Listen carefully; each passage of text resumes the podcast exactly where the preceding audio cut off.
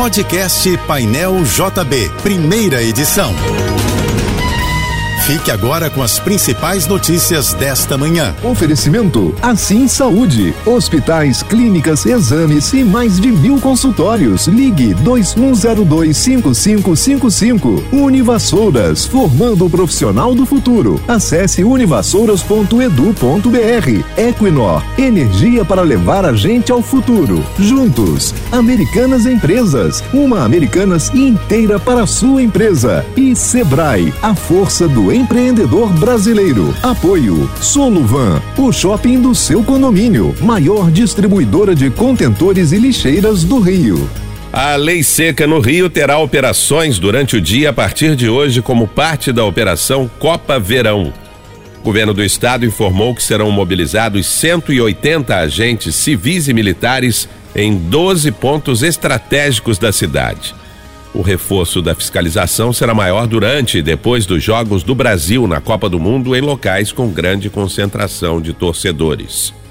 O Rio vai ter um dia de tempo nublado, sujeito a chuvas e trovoadas a qualquer momento. Segundo o Instituto Nacional de Meteorologia, a temperatura máxima de hoje deve ficar em torno dos 26 graus.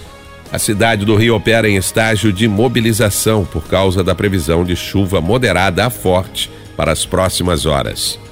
As vacinas bivalentes da Pfizer contra as novas variantes do coronavírus aprovadas pela Agência Nacional de Vigilância Sanitária devem chegar ao Brasil nas próximas semanas. A previsão é da farmacêutica. O contrato prevê a entrega de duas vacinas adaptadas às variantes da Omicron que estão em alta circulação no momento para uso emergencial como dose de reforço na população acima de 12 anos. Até o momento, não foi divulgado o número de doses compradas pelo Ministério da Saúde. Com a estreia do Brasil na Copa do Mundo contra a Sérvia, logo mais às quatro da tarde, a Avenida Atlântica, em Copacabana, vai se tornar palco da FIFA Fan Fest, na altura da Avenida Princesa Isabel. O local abrirá em todos os Jogos do Brasil e exibirá a partida num telão de alta definição de mil polegadas. Representantes da Polícia Militar, do Corpo de Bombeiros, da Guarda Municipal, da Conlurb e de várias secretarias da Prefeitura do Rio acompanharam a vistoria realizada ontem. Os ingressos que são grátis e reservados pelo site estão esgotados para hoje. A previsão é que a pista junto à Orla permaneça interditada no trecho entre a Rua Figueiredo de Magalhães e a Avenida Princesa Isabel, do meio-dia às 10 da noite. Os gabaritos oficiais das provas objetivas do Enem 2022 já estão disponíveis no site do Instituto Nacional de Estudos e Pesquisas Educacionais Anísio Teixeira. O INEP divulgou também os cadernos de prova completos com todas as questões aplicadas no exame, tanto na edição impressa quanto na digital. O material está separado de acordo com as cores dos cadernos e por dia de aplicação. O Enem 2022 teve uma questão de matemática anulada. O número da questão varia de acordo com o caderno. O espelho da redação com os detalhes das correções das provas será divulgado apenas em abril, junto com as notas dos participantes treineiros. As informações são da Agência Brasil. Policiais da Delegacia Especial de Crimes contra o Consumidor identificaram e prenderam em flagrante na zona sul do Rio uma mulher que se apresentava como biomédica e fazia procedimentos estéticos sem formação para esse serviço. Segundo as investigações, através de redes sociais, ela se identificava como profissional de biomedicina estética. Ao ser flagrada, a mulher admitiu que não era biomédica e afirmou que estaria cursando o primeiro período de biomedicina.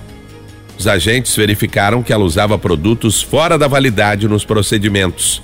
A mulher foi presa em flagrante pela prática de crime contra as relações de consumo e exercício ilegal da profissão de biomédica. O presidente do Tribunal Superior Eleitoral, ministro Alexandre de Moraes, multou os partidos da coligação do presidente Jair Bolsonaro em 22 milhões e 900 mil reais pelo relatório de auditoria em que o PL, sem indicar provas de fraude, pede a anulação dos votos do segundo turno das eleições de outubro. Moraes rejeitou o pedido de verificação extraordinária do resultado da votação e estabeleceu a multa por identificar na conduta dos partidos litigância de má-fé. é quando alguém aciona a justiça intencionalmente com má intenção ou deslealdade para causar tumulto. Nunca é demais lembrar que os bancos e as agências do INSS vão funcionar hoje em horário especial por causa da estreia do Brasil na Copa do Mundo do Catar, logo mais, às quatro da tarde. De acordo com a Federação Brasileira de Bancos, as agências de estados com horário igual ao horário de Brasília, como Rio de Janeiro, farão atendimento ao público entre nove da manhã e duas da tarde. As agências do INSS também ficarão abertas até as duas horas. Já a central telefônica 135 vai contar com um funcionamento especial. O atendimento humano será suspenso 30 minutos antes da partida, retornando 30 minutos após o término do jogo. Nesse intervalo, a central 135 vai funcionar com atendimento eletrônico. A ANEEL estima que a tarifa de energia elétrica vai subir 5,6% em média no ano que vem. A estimativa da Agência Nacional de Energia Elétrica foi informada ontem ao Grupo de Minas e Energia do Governo de Transição. A agência não detalhou os percentuais por tipos de consumidores e destacou que esse reajuste é uma estimativa que pode mudar até a homologação dos novos índices tarifários. Os reajustes nas tarifas de energia elétrica são feitos individualmente para cada distribuidora. Normalmente é na data de aniversário do contrato de concessão. Você ouviu o podcast Painel JB, primeira edição.